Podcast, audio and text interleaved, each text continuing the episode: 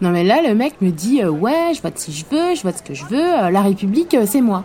Euh, désolé, mais j'ai pas la ref. Mais si, la perquise, non?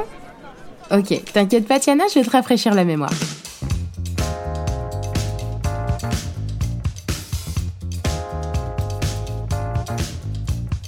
Dans la matinée du mardi 16 octobre 2018, le député de la France Insoumise, Éric Coquerel, reçoit une série de messages de la part du leader du parti, Jean-Luc Mélenchon, qui l'informe que le siège de la France Insoumise, situé dans le 10e arrondissement de Paris, est en cours de perquisition. L'Office central de lutte contre les infractions financières et fiscales ratisse les dossiers pour trouver de nouveaux éléments dans le cadre de l'enquête sur les comptes de campagne de l'élection présidentielle de 2017.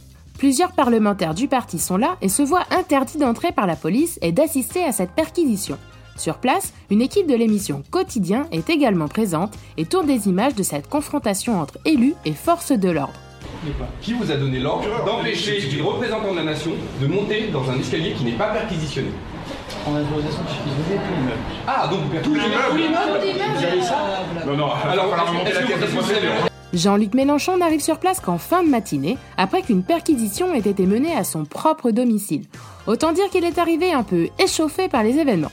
Dans la séquence diffusée dans son intégralité par l'émission Quotidien, Jean-Luc Mélenchon arrive au premier étage, remonté à bloc, en déclarant Allez, enfoncez-moi cette porte, on va voir si on va m'empêcher d'entrer dans mon local. Allez, enfoncez-moi cette porte.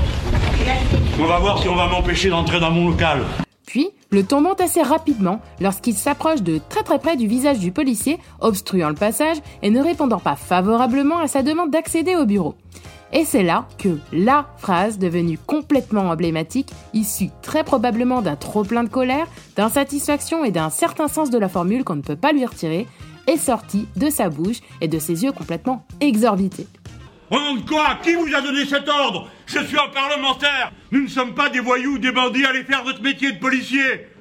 La République, c'est moi C'est moi qui suis parlementaire. Poussez-vous de là, ouvrez-moi cette porte. S'en suivra quelques minutes supplémentaires complètement lunaires où des élus entament une véritable mêlée de rugby en tentant de faire céder les portes.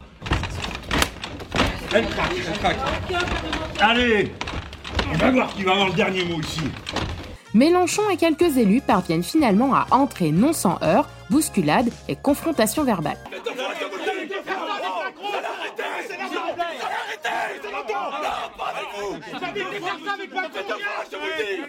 Alors vous touchez pas à personne Monsieur, je vous l'ai dit Je vous l'ai dit qu'il était violent Ouais, non mais Les policiers reçoivent in fine l'ordre de quitter les bureaux sans achever leur opération en raison de la tournure que prenaient les événements.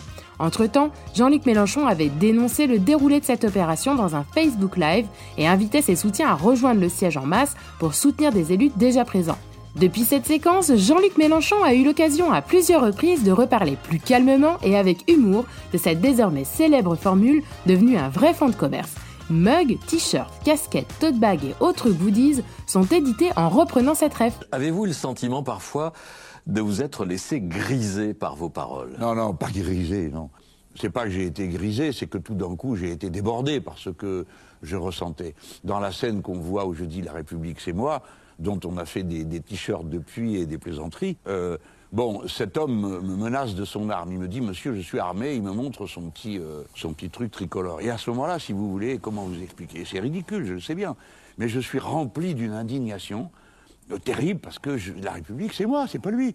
C'est moi qui suis député, qui suis maltraité à ce moment-là ou qui le ressent comme ça. Et le roi Louis XI, qui était un sommet de l'habileté et de l'intelligence politique, dit à un moment donné Ma langue m'aura coûté cher.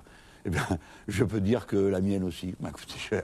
Un hashtag intitulé Postons Mélenchon est même né sur Twitter avec un arrêt sur image à son paroxysme de colère, index pointé en l'air. L'humour et le détournement des internautes ont transformé cette séquence peu glorieuse en véritable référence contemporaine. Et voilà, c'est pour ça que depuis trois ans, tu entends cette formule partout, et c'est vrai qu'il nous a bien éclaté avec cette phrase, on s'en lassera jamais. Ah oui, ça y est, je m'en rappelle. C'est ça, maintenant, tu l'as.